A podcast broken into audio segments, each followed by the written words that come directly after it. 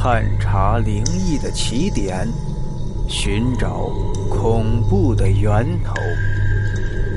欢迎收听今天的故事。遇见。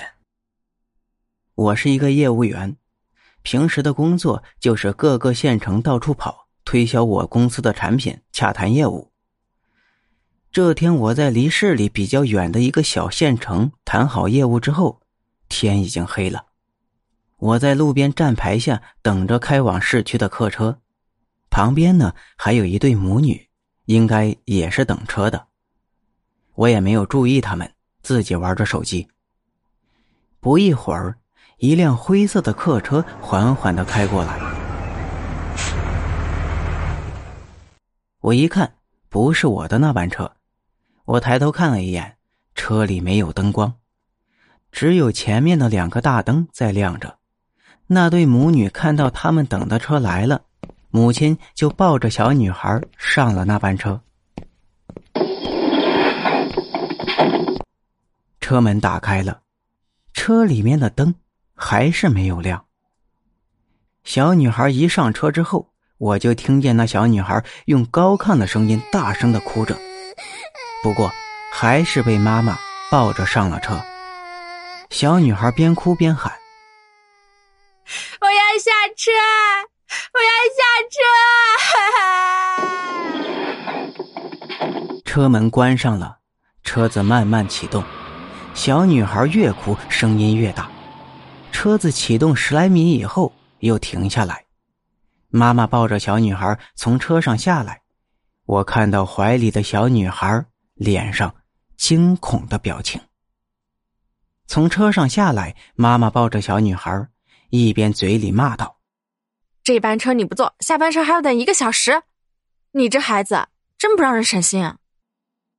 说完，两个人又坐到我身边，妈妈继续数落着小女孩，而此时小女孩突然不哭了，安静的躲在妈妈的怀里，说道：“妈妈，我怕。”我也觉得奇怪。就上前跟小女孩打了招呼：“小妹妹，你怎么不听话呀？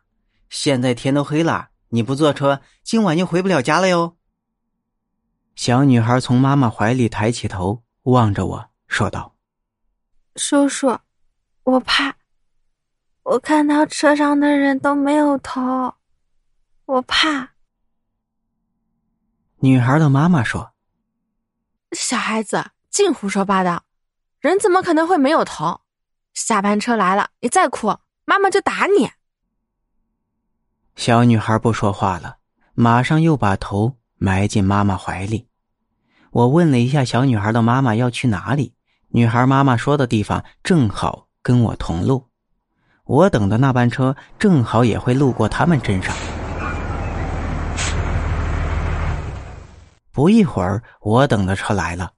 母女俩就和我一起上了班车，我特意回头观察了一下小女孩，不过这一次她没有哭也没有闹，很安静的被妈妈抱着坐在我旁边的位置上。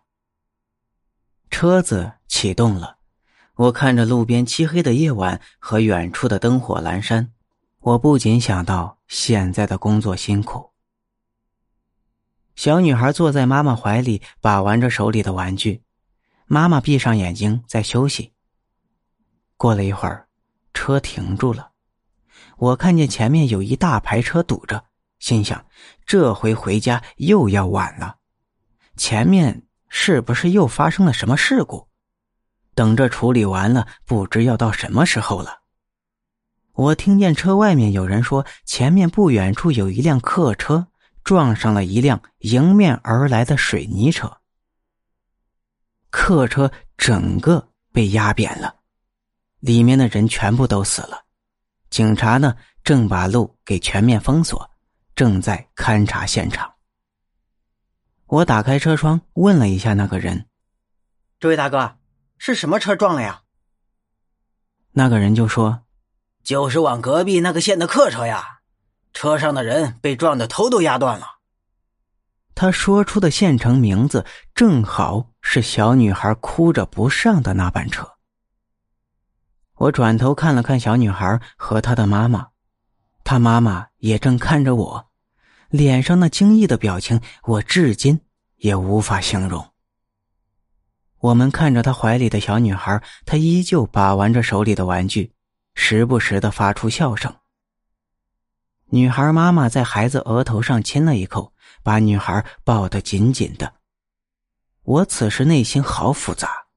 从小接受着唯物主义教育，但此时发生的事儿，我心里有着深深的怀疑。